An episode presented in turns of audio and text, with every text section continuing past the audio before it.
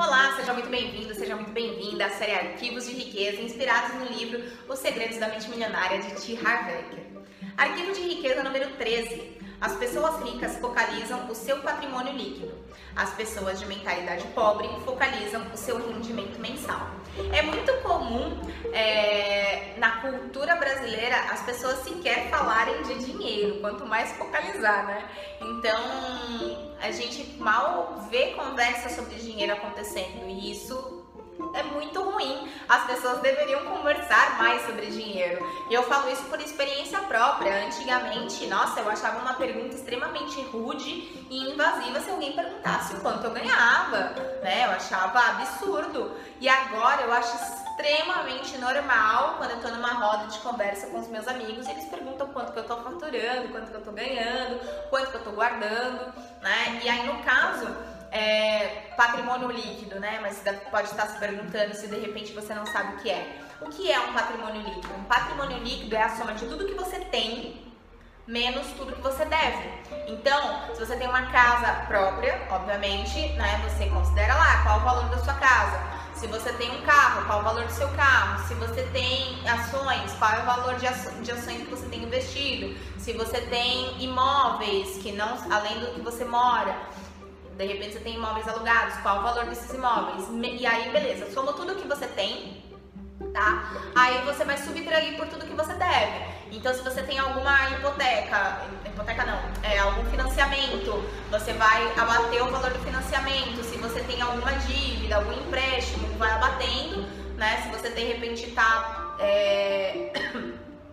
ah, já falei financiamento.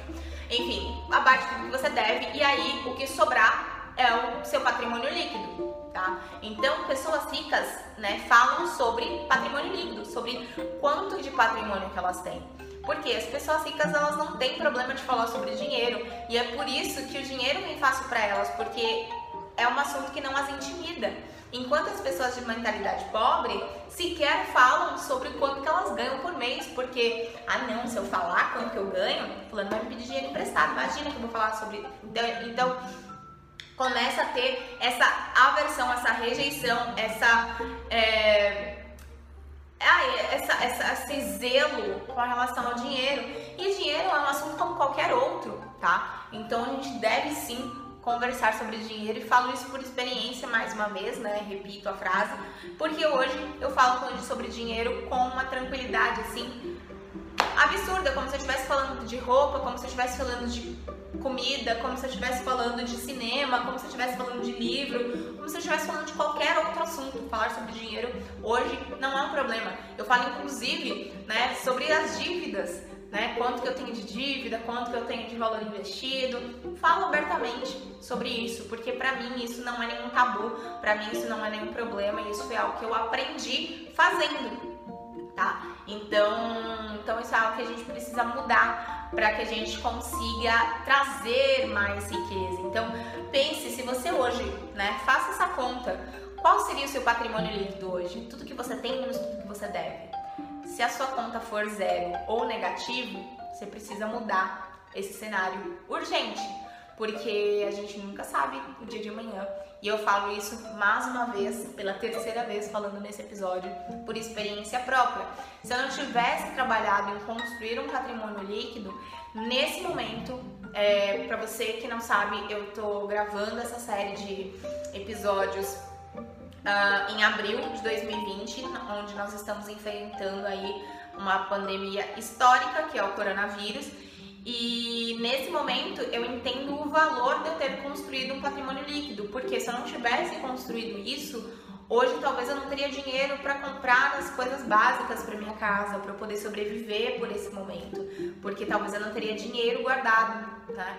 Então é muito importante você pensar nisso. Então, se talvez, é, se você parar nesse momento, eu recomendo fortemente que você faça isso pega realmente papel e caneta e faz a conta de quanto você tem, faz a conta de quanto você deve para chegar no valor do seu patrimônio líquido e você vê que o seu valor ou é muito baixo, ou então é zero, ou então é negativo, você precisa buscar conhecimento, informação e, acima de tudo, educação financeira para você mudar esse cenário, porque você pode se prejudicar e muito numa situação futura em que você for pego desprevenido, for pega desprevenida, ok? Então, fale sobre dinheiro, fale sobre patrimônio líquido, não fale, so, não tenha medo de falar sobre isso, porque é muito importante, ok? Então, arquivo de riqueza número 13, as pessoas ricas focalizam no seu patrimônio líquido.